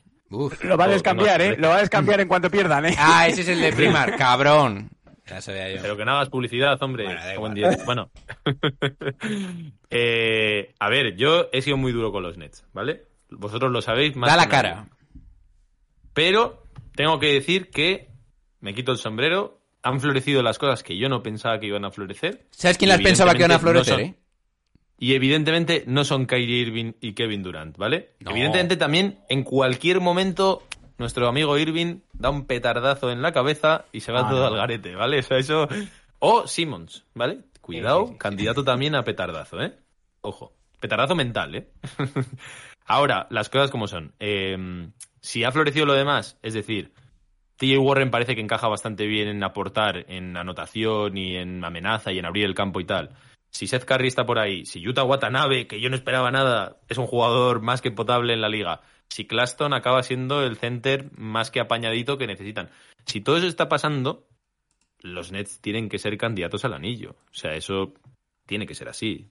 Porque lo que no pongo en duda deportivamente es a Kevin Durant y a Kyrie Irving. Y creo que el año pasado, si pierden de esa manera tan lamentable con los Celtics, a pesar de que se le señale a él, lógico, porque son los, los líderes, la realidad es que estaban jugando solos. O sea, es que ahí no había equipo, no había entrenador, no había nada. Si tú tienes todo eso, y parece que sí que lo hay, yo creo que si se miden de tú a tú con cualquier gallo y los partidos son más o menos igualados, hostia, yo no, no tengo tan claro que ponga las monedas en el otro líder antes de Kevin Durant y Kyrie Irving para meter los tiros clave para sellar este tipo de partidos. Y los que, el- no sé, le ha puesto el criminalista finalista de la NBA, o sea, si, si tú te cargas el este, ¿tú crees que en el oeste alguien para estos tíos? A mí, yo creo que tienen que ser, hoy por hoy, ahora mismo, la inercia es del mejor equipo de todos, porque los últimos 13 partidos tienen que ser el mejor. No hay ninguno que tenga el récord de ellos en los últimos 13, 15 partidos. A ver, Gente Y al principio, a el principio, de la tempor- el principio de la temporada fue penoso de los Nets, fue horrible. Y los demás empezaron, Milwaukee empieza 9-0. Entonces, mm, creo que ahora mismo, hoy por hoy, los Nets están para mirarla a cualquiera, o tienen que estar ahí. Yo creo que no se les puede descartar. Veremos a ver si son capaces de mantenerlo tantos meses, porque incluso aun funcionando las cosas, hay unas cuantas cabecitas ahí que no sé hasta qué punto van a respetar en ciertos momentos cómo está montado todo el tinglao, sus roles, su jerarquía, este entrenador nuevo. Porque ya sabemos también que aquí los desamores también son muy bonitos, ¿vale? O sea, lo de unirse todos para dejar claro que el error era Steve Nash es muy sencillo, pero llegará un momento en el que nos olvidemos de esto y habrá que seguir funcionando. Esto es como cuando lo dejas con, con la novia o alguna cosa ilusión, así. y vas- esa ilusión del nuevo amor. y vas al gimnasio a tope y Oh. tienes una vida súper sana y estás La ahí, colonia más cara, ¿eh? fotos, lo subes todo ahí a Instagram, ¿no? Estás ahí como en tu mejor etapa. O sea, estás haciendo pretender a todo el mundo que estás perfecto después de una ruptura, ¿no? Y luego ya pasa ese momento en el que tú haces una sobrecompensación, se llama en psicología, y, y claro, y luego tienes que llegar ahí a la normalidad y cuando pase eso, pues yo quiero ver a estos Nets. Pero hoy por hoy, con esta sobrecompensación que están haciendo, están para mirarle de tú a tú a cualquiera y de hecho el otro día le revientan a, a los Bucks de manera también bastante contundente y no sé, yo creo que deberías estar muy ilusionado, John Ball, estás muy callado, tío, deberías estar ilusionado. No, estoy dejando, estoy escuchando, saber lo que decís. A ver. Mm, Yo lo que quiero señalar antes de empezar con mi speech. I told you así y te vas. ¿eh? No, no, no. No voy a decir ninguna I told you porque ya me conozco estas, estas cositas. Lo que os voy a decir es que si no llegamos a tener el partido contra Boston, los Nets tendrían una racha de 14 partidos seguidos ganados. Cuidado ahí, ¿eh? Pero te voy a decir lo siguiente. Cuando empieza esta racha, empiezas a, ganar partidos porque tienes como 5 o 6 partidos en casa contra equipos relativamente malos. Luego, y yo, este- yo ahí estaba muy callado, porque sabía que eso era el calendario, ¿vale? Juegas contra Boston, tal, pierdes. Luego, vuelves a tener partidos relativamente sencillos y sobre todo, durante esos partidos entra en escena Warren. Y tú dices, coño, esto que estaba yo todo el rato diciendo, necesitamos un 3 porque no sé qué, tal, llega al 3. El expediente. Sí, y eso es agua bendita. O sea, se pueden analizar muchas cosas, pero tú necesitas un jugador alto, potente y que sabe de lo que estamos hablando. Vale. Y otra cosa que a mí me ha gustado mucho, que ha venido bien o mal, dependiendo de cómo lo quieras ver, es que eso ha provocado que ya no juegue ni Patty Mills, que era lo que más me tocaba a mí las pelotas al principio de la temporada en la rotación, y que encima te has cargado a Seth Curry de la rotación.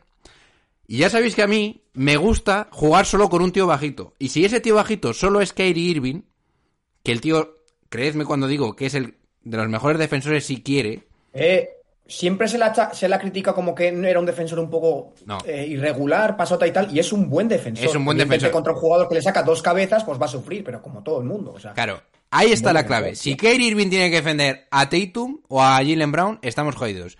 Si lo tiene que defender Warren y encima tienes a Watanabe y luego tienes a estos dos debajo del aro, que son los eh, Kevin Durant y Clarkson, de los mejores taponadores y protectores de la pintura en la liga, la cosa cambia.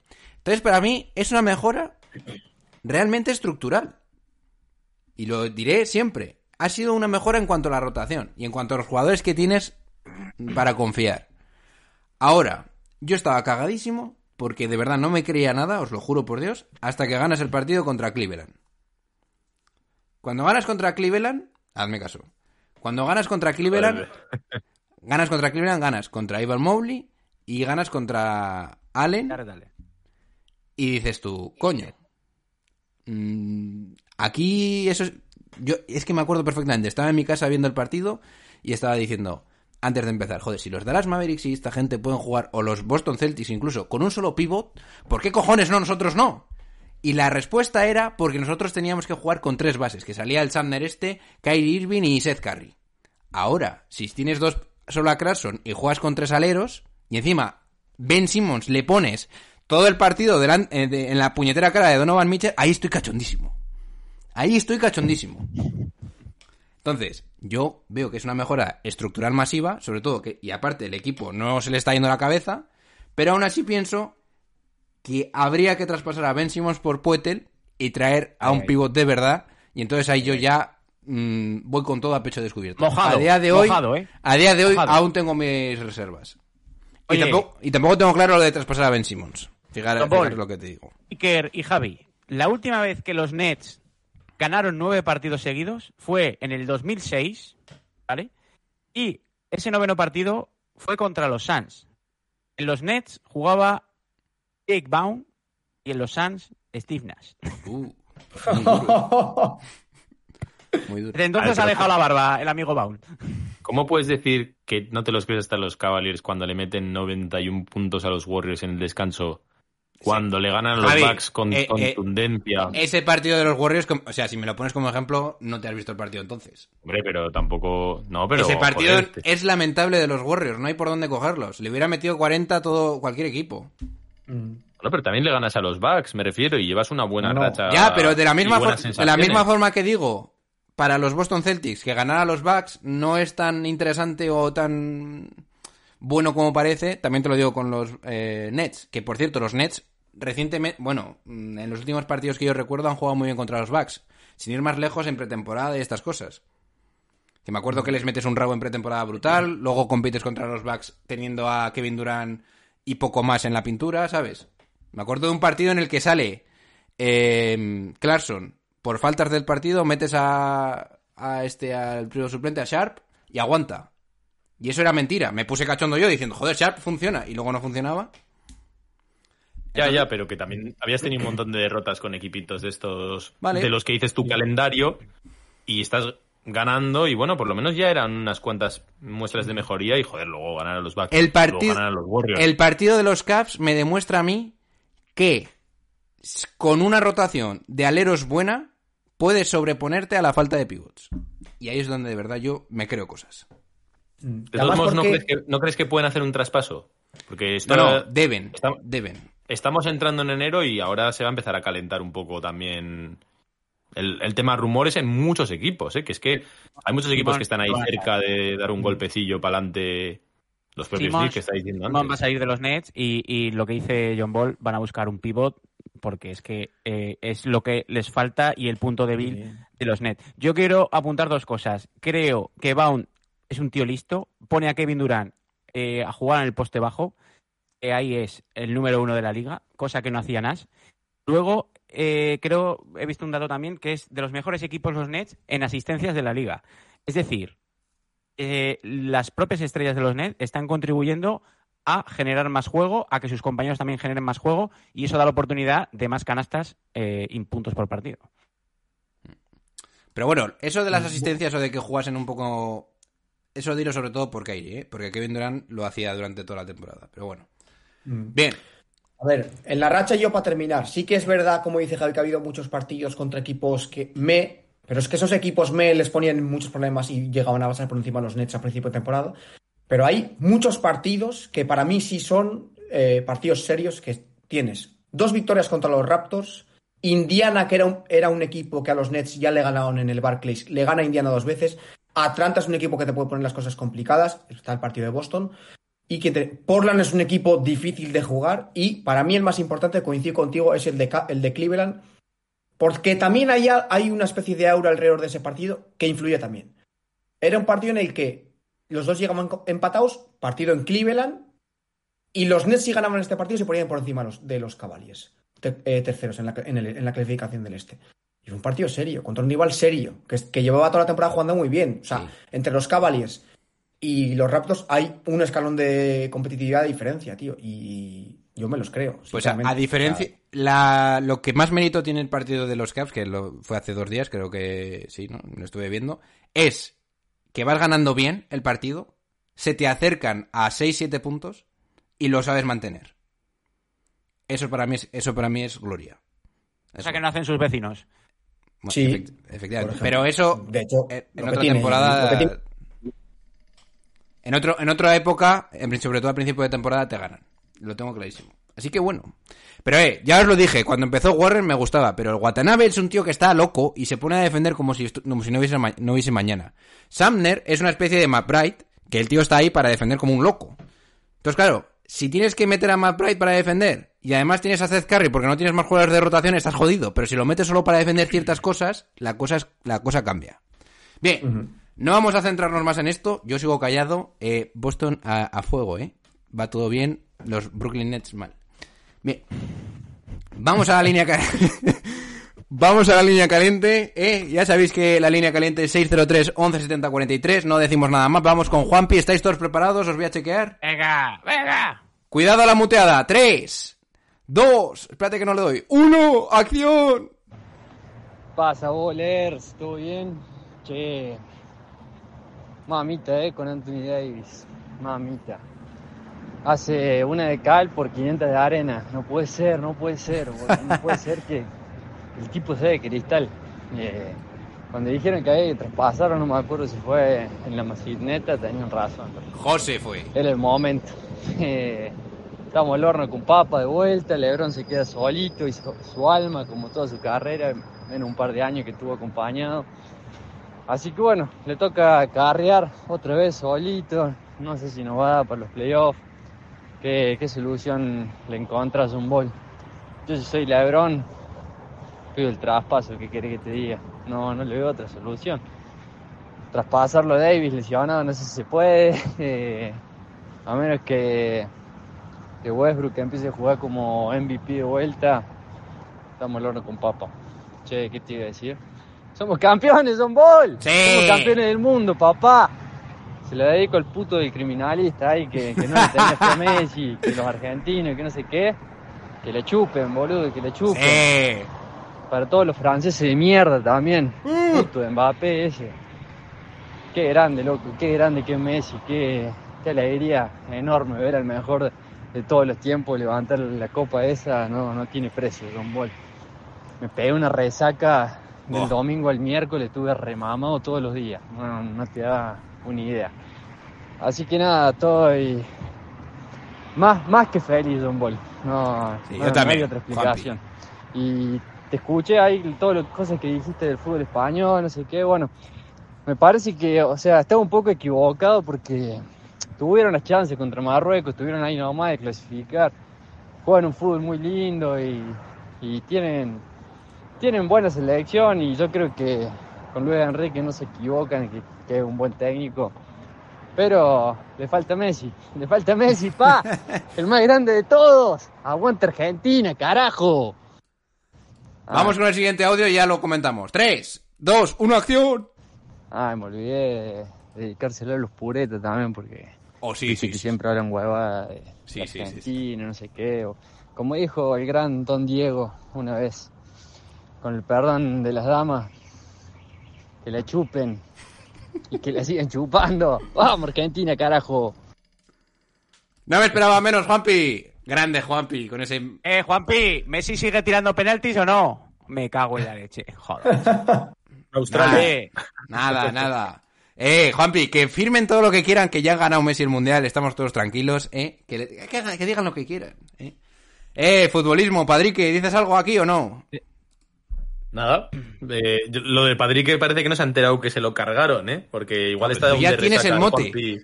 De domingo a miércoles, ¿eh? El Juanpi está ahí de resaca uno, se ha enterado de que España se cargó a Luis Enrique, no le importó. Eso es, eh, pues, un fiel seguidor de la eh, Massive Ball. eh, En la se- fuente ahora, ¿eh? sí, sí, sí. From the fountain. Lo, lo malo de Juanpi es que ahora se van a tirar otros 40 años sin ganar mundial, ¿eh? Porque Da igual. se retira Messi. Da igual, da igual. Bueno, vamos al siguiente audio que es de Ignacio Villanueva. Vamos al lío. 3, 2, 1, acción. Hola chicos de Massive Ball, aquí les habla Ignacio Nacho desde Chile, un saludo para todos ustedes. Y mi audio va a ser bastante corto, es un descargo. Uf. Sergio Chochochoa, cierra la boca. Qué manera de hablar estupideces siempre. Sí. Eres una de las razones por las que a veces la masimneta evito cu- escucharla porque no Sí. aguanto escuchar sus opiniones.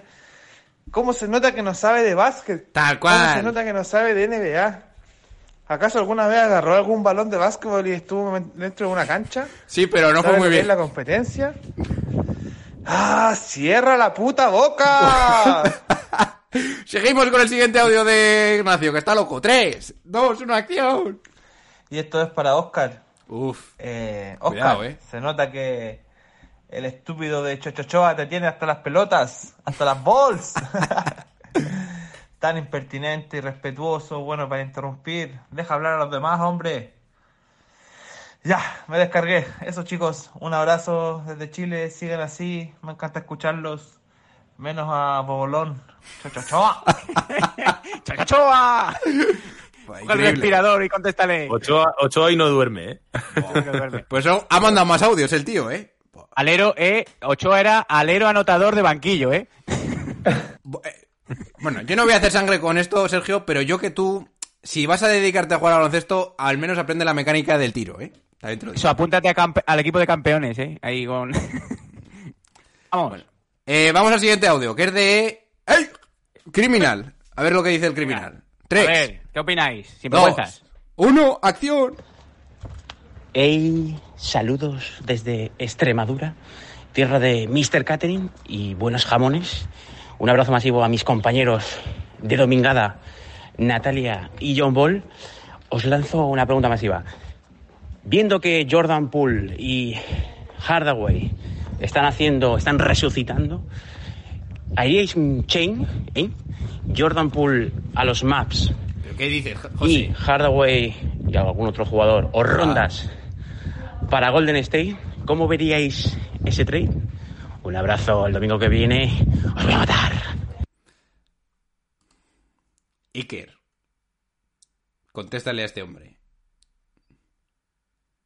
¿Qué podrían dar, además de Hardaway, para que piquen en el anzuelo los Warriors, eh?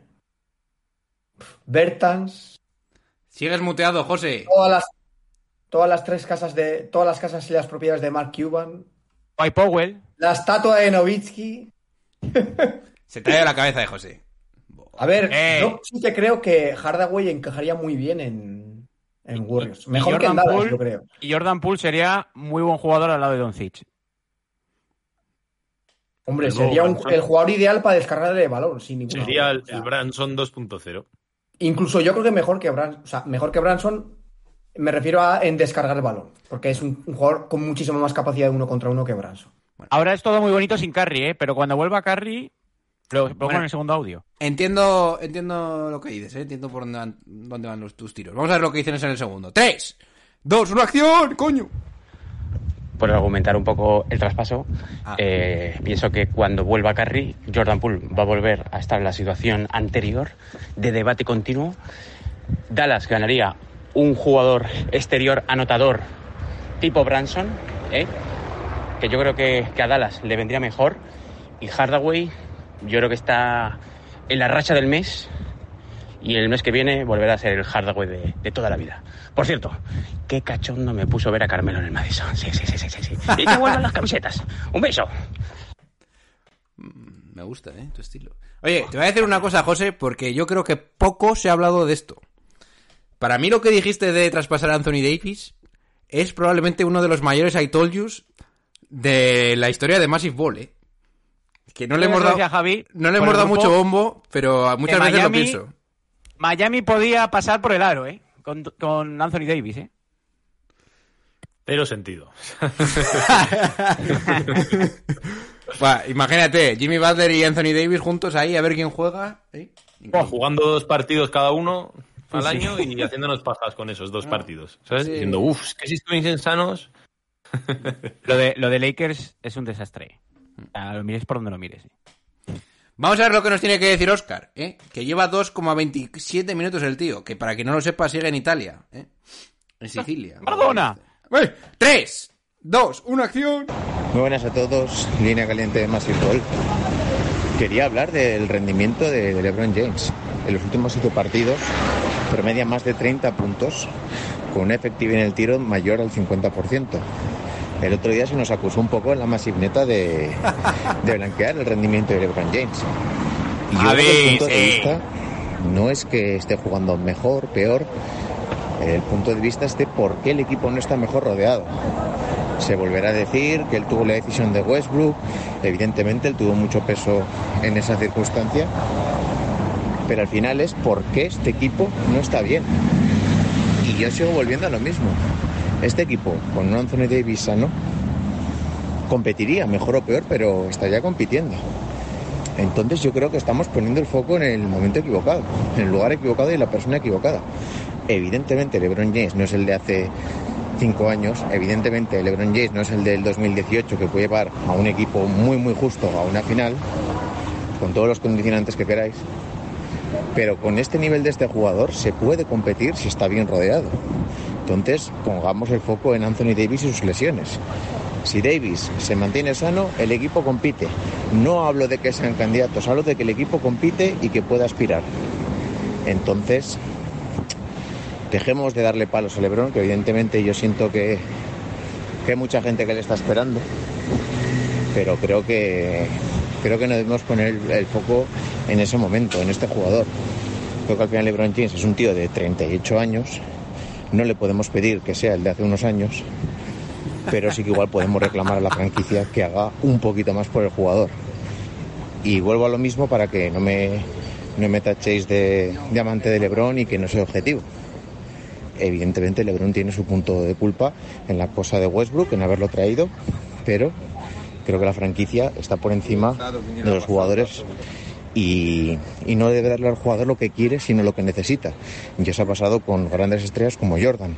Recuerdo la figura de Jerry Krause, lo importante que era también en ese sentido, para darle lo que necesitaba pese al deseo de los jugadores. Así que bueno, reflexión final y acabó la chapa. Disfrutemos lo que queda Lebron y dejémonos de dar palos. Javi, por alusiones y tus aspamientos, contesta. No, no, solo la turra de Lebron ni Messi. Ya está. es que, madre mía. A ver lo que dice Iker. Bueno, el viernes lo estuvimos hablando y yo es algo que vengo defendiendo. Pero ¿qué va a decir Vicker? ¿Qué va a decir? Voy a decir que razón decir ya sabéis mi opinión. Ya sabéis mi opinión. O sea, LeBron, los Lakers son una franquicia con un estatus en la liga, un nivel de historia detrás y un mercado tan potente que no se pueden permitir de, eh, tirar temporadas a la basura, tío. No pueden hacerlo waste. Waste season ya. Nunca te había escuchado decir eso, ¿eh? Me ha sorprendido. Sí. Ya sabéis que. José, vaya, no voy a cambiar de opinión. Es que no, no hay. No hay. No hay nada que me pueda hacer cambiar de opinión, porque es que Yo creo que a lo determinante todo el es mundo Los ya- Ángeles Lakers. Es determinante. Es determinante. Menos, menos los Lakers, todos han sacado sus cartas. El, el error de, el error de los Lakers viene desde, después de ganar el anillo de, de la burbuja, que en vez de buscar potencialmente el futuro, eh, ir haciendo cambios a corto plazo, pues se, se sigue apostando por jugadores veteranos que eh, cuando se fichó a Margasol y compañía parecía que era mejor equipo que el campeón y al Bueno. revés eh, fue peor el resultado y luego claro al final la edad Yo- de Lebr- la edad de LeBron y las lesiones de Anthony Davis eh, están haciendo que, que los Lakers estén donde estén y lo de Westbrook sigo repitiendo para mí creo que fue el tercer o cuarto plato. Eh, se buscaron otra serie de jugadores, se buscó a DeRozan, se buscó un posible fichaje de Lillard, pero obviamente eh, no se podía no se podía realizar. Entonces se buscó la opción fácil, que era la de Westbrook. Que sí, que se equivocaron, pero claro, eh, muy bien, mucha mucha gente se aplaudió también cuando dijo, hostia, Westbrook con, con LeBron y con Anthony Davis, van a arrasar en la liga. Ahora tienen lo que tienen. Yo creo que LeBron no puede hacer más. Eh, mm, me gustaría ver a cuántos jugadores con su edad eh, hacen estos números y dan la cara noche tras noche, porque seguramente esté castigado físicamente. Y creo que lo de los Lakers, yo lo dije en su momento, el, el traspaso no era Westbrook, el traspaso era Anthony Davis. Eh, traer dos, tres jugadores que refuercen la plantilla o buscar primeras rondas. No hay más. A ver, Yo, José, esto respecto así, a o sea, esto- el, el- el proyecto, perdona, Iker, el proyecto sí, de los Lakers, hay una gran parte, y en eso estoy de acuerdo con Oscar, que no se puede juzgar porque el que esperabas que fuese uno de los jugadores más dominantes de la liga no lo ha sido. Y sorpresa para todos, no se podía esperar. O sea, las cosas como son.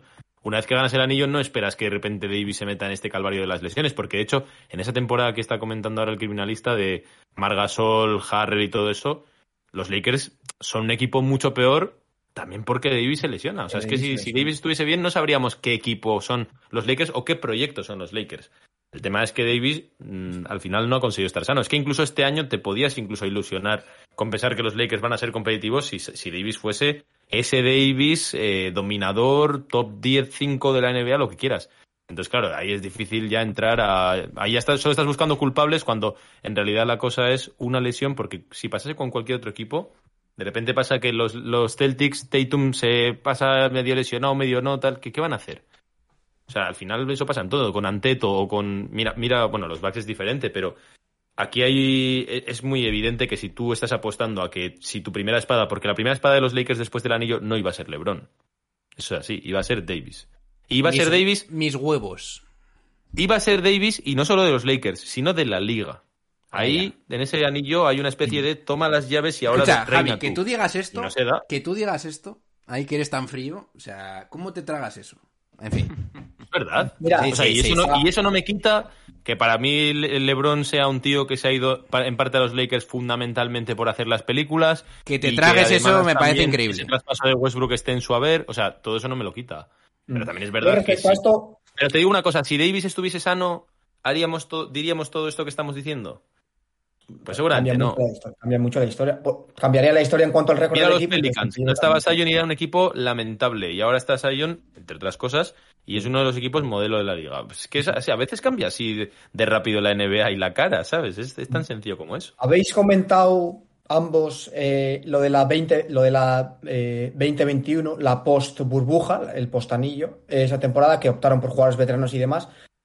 Entiendo que quiz- posiblemente quede eso un poco en el recuerdo porque el tramo final de temporada de los Lakers fue un calvario, eh, se eliminaron en primera ronda contra los Suns y demás, pero es más narrativa fake eso de que eh, desmontaron el equipo y optaron por jugadores veteranos, Harrell que era un jugador que no encajaba porque defensivamente no aportaba nada, que realmente el rendimiento del equipo, porque incluso con los condicionantes de que fue la off-season más corta de, la historia de un equipo en NBA, al final la temporada terminó muy tarde y los Lakers tuvieron, creo que fueron setenta y pico, 70 y pico días de descanso, teniendo esos condiciones en el equipo, que en ese, en ese momento los Lakers eran el equipo con más media de edad de toda la liga, influye. Eh, Davis tuvo muchísimas lesiones. Bueno, el tramo inicial de temporada, el primer mes, mes y medio de competición, los Lakers barrieron. No sé si recordáis, pero el partido que eh, hizo por eh, dinamitar la situación de James Harden en los Rockets fue un partido que los Lakers pasan por encima de una manera tan abismal de los Rockets en Houston, que fue el último partido de, James Harden con, con los Rockets. Los Lakers están jugando muy bien en un equipo jugaba muy bien. Marga solo era un jugador que ap- aportaba muchísimo. No era un jugador de, de 15-10, pero era un jugador que daba mucha fluidez al juego, descargaba muchísimo balón a otros en situaciones pues, algo más eh, inusuales, ¿no? Que un pivo descarga de balón a un jugador como LeBron, pues bueno. Eh, Dennis Schroeder parecía que encajaba bastante decente y tal. Eh, el- se lesiona Davis y los Lakers se mantienen en las primeras tres posiciones de- del- del oeste eh, hasta que en marzo, no sé qué día fue, fue un domingo, un partido de estos de Sundays a las nueve y media, que LeBron se lesiona, con Davis lesionado, LeBron se lesiona en aquella fatídica jugada con Solomon Hill, contra los Hawks, en Los Ángeles.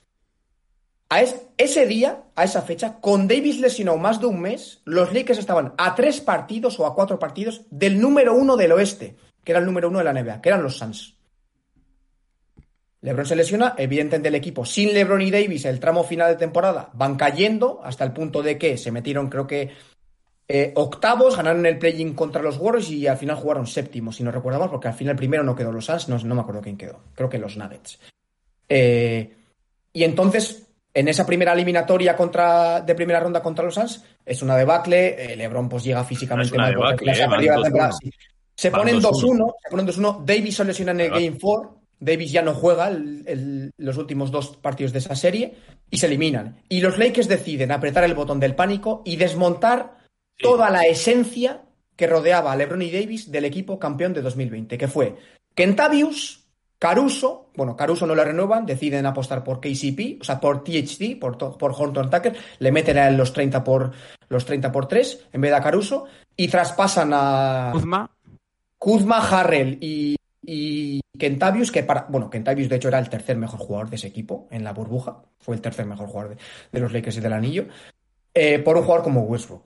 Y ahí es la debacle. O sea, el problema de que los Lakers estén a día de hoy así es que apretaron el botón del pánico por quedarse con el, tra- con el análisis del tramo final de temporada y decidieron que, como se eliminaron en primera, ronda, en primera ronda contra los Suns, había que desmontar el equipo completamente. Cuando era un equipo que, sano, sano, era uno de los tres mejores equipos de la, de la liga. Es que, repito, con Davis lesionado a media temporada, hasta que se lesionó LeBron en marzo, los Lakers estaban a tres o cuatro partidos del número Bueno, uno del oeste. tampoco nos pintes que era el mundo multicolor esa temporada. Obviamente, Quiero decir, Javi, ni una igual cosa ni la ese otra. equipo Iker. sí termina tercero, igual no ganan anillo, pero Bueno, para mí, Lo- para lo mí que- Margasol, lo que sí se ve- no puedes lo- desmontar un equipo que funciona. Margasol y verá funcionado durante mucho tiempo, porque oh, que me he eliminado contra los Claro, sin tener estamos de acuerdo en el diagnóstico. Lo que se ve con lo que se ve con retrospectiva es vistas las siguientes temporadas es que esa temporada no es el error. O sea, esos de- esos Lakers acaban quedando eso séptimos, vamos a poner, y aunque mm, no es algo no, no es una buena temporada, hay muchas cosas que pueden explicarte esa debacle, ¿no? Está claro que el error es cambiar sobre todo toda la base de lo que rodeaba a un equipo campeón, ya no solo porque fuese ese equipo campeón, o sea, yo por ejemplo no veía mal tirar de Harrell o tirar de Margasol porque al final los equipos campeones de LeBron han sido así. Lo fue en Miami, lo fue en Cleveland, o sea, es rodearle de gente veterana con rol específico, tal, tal. Y cambiaron todo eso porque yo creo que tuvieron miedo de estas lesiones de Davis y querían traer otro tío ahí, otro pulmón. Otro anotador. trajeron a Westbrook y se jodió y ya no ha habido marcha atrás, porque eso ya no tenía, no tenía vuelta. No es, es, es más fácil cambiar cinco tíos de rol que cambiar un pedazo de contrato tóxico. Eso es así. Y eso es lo que ha pasado en los Lakers. Pero también ahí, evidentemente, eh, tampoco era el mundo de color de rosa y KCP era increíble y Kuzma y tal, porque la verdad es que esa temporada les hace mucho daño a su imagen porque al no estar Davis y LeBron van perdiendo partidos. Eh, o sea, tampoco es Hay que Ahí recordar. LeBron mete baza para aprueba ese traspaso con Westbrook, o sea, él también tiene mucha parte de culpa. Ahí ha habido muchas decisiones de pánico de los Lakers y de LeBron. Hay que recordar O sea, que Kuzma mete mierda en el vestuario. De hecho, hay alguna confrontación con, con LeBron, que LeBron hace pública. Jugadores como Margasol y Drummond, que en teoría Drummond es un muy buen no fichaje, acordaba de se baja de contrato para, para fichar por los Lakers y Margasol y Drummond no dan, digamos, el nivel que dan anteriormente eh, McGee y Dwight Howard. Y luego tienes a Dennis Schroeder también de base, Sí. eh, que era un base también anotador, Schroeder fue un problema. que también eh, no casó con, con LeBron. Entonces, ¿qué pasó? Pues lo que decís, que viendo que Anthony Davis, eh, la lesión era una incertidumbre, se busca un anotador. Un Me anotador nerviosos, porque todo eso Claro. es cambiable. Tú puedes coger aquí, cambiar a Kuzma, o traer- cambiar a tal y traerte otro tío de rol, y eso hay equipos que lo hacen. Mira Denver, por ejemplo, cómo cambia cada año también de los todos los que le rodean a estos tíos. Acertarán o no. Pero bueno, eso te da una flexibilidad, un movimiento. El tema es que trajeron a Westbrook y ahí metes un pedazo gallo también a nivel de liderazgo mm, tóxico, negativo, llámalo como quieras, un contrato que no quiere nadie, tal, o sea, ese es el rollo. Pero ahí son, son culpables todos por, eh, por no seguir apostando por una receta que era ganadora o que por lo menos tenía muchas más posibilidades de decir este núcleo ya funciona y si lo traemos aquí con un montón de super veteranos especialistas en defensa, pues los Lakers ganan ese año el anillo porque eran la mejor defensa de la liga. Y es que es así. Entonces, bueno, pues eso es lo que explica hoy y ahí culpa tienen todos, Oscar. Mm, Que por cierto, Oscar está viéndose ahora mismo un interesantísimo, me lo acaba de decir. Esto es para Ander, que me ha dicho que está viendo un buenísimo Monza Torino, ¿vale? De la. Serie A, que me ha dicho que es un partidazo ¿eh? de la Serie A de, la, de una liga maravillosa. Berlusconi presidente, ¿eh? Bueno, yo no voy a añadir más, yo no voy a añadir más leña al fuego. Ya diré lo que pienso de los Lakers en algún otro episodio. Vamos al audio de Darwin y solo nos quedarán dos. Tres, dos, uno, acción. Show total de Jason Tatum. El día de Navidad, lo que le pediste, un partido grande, que ahí está el partido grande, frente a Yanis, posterizado, eliminado y todo. Eh, tenemos a, a, a, a- Milwaukee últimamente de hijo, lo tenemos. Eh, me le dice eso a Julián, John Ball, al hombre de Bramir, ¿cómo es? Bramir el Siervo. Dile que ayer el, en- el día de Navidad comimos ciervo a la plancha. Aquí, ¿eh? Eh, otra cosa, el dato que anda por ahí, que Jason Tatum cada vez que se ha enfrentado a un candidato MVP esta temporada, le, eh, Boston Celtics le ha ganado. Y Jason Tatum ha terminado con actuaciones increíbles, o sea, dando un puñetazo en la puta mesa para que vean quién es el verdadero MVP de la temporada, ¿eh? ¿Quién es el verdadero MVP de la temporada? La mala racha se tiene, como dije en la nota anterior, pero es normal. Y vamos para arriba, recuperamos el nivel y vamos por el anillo. Eso es todo. Bueno, la, el, esta- el estasi- estasiado, ¿no? Darwin, en este, en este audio. Hiervo la plancha. Estás loco. Vamos. Bueno, y vamos a De zanjar. 30, nos va a ganar Milwaukee de 30, decía hace dos días, ¿eh? De 30.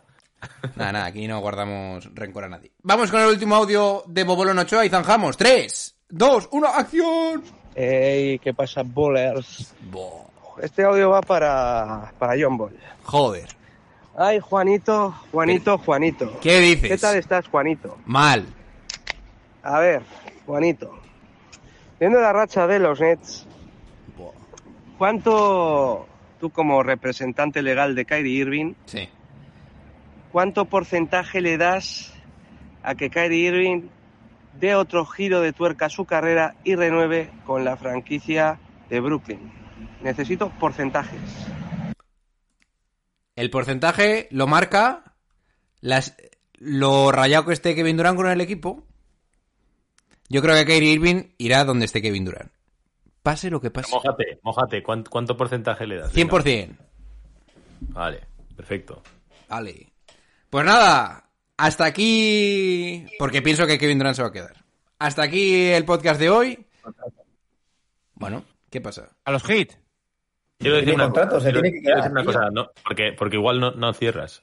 ¿Me dejas, ¿Me dejas decir algo o, o- Eh, sí, o vas, o a ¿Qué quieres decir? Bueno, para el que haya llegado hasta aquí, hasta el final, Buf. eso es un test también de, de cuántos nos escuchan hasta el final. Hay que tener corazón y espíritu y estómago. He de decir que he hecho un special announcement al principio y he de decir que feliz día de los inocentes.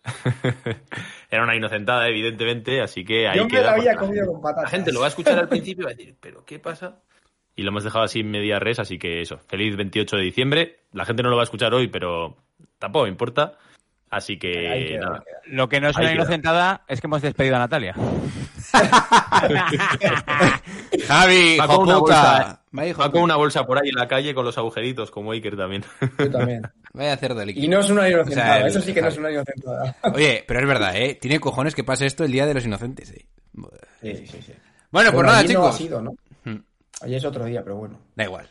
Bueno, el día de chicos. los inocentes para los Knicks es siempre, tío.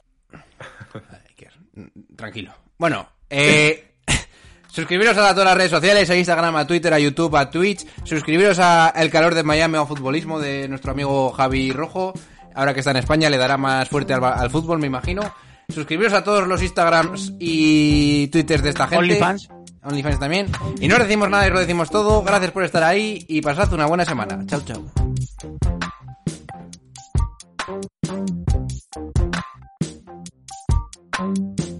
And I got love for David Fisdale too. And oh, by the way, when we talk about girlfriends and wives in the NBA, y'all need to take a look at Mrs. Fisdale. My God, she's something special. I assure you, you would see why that man is one of the happiest men on earth. Having said all of that, Take that for data. Thank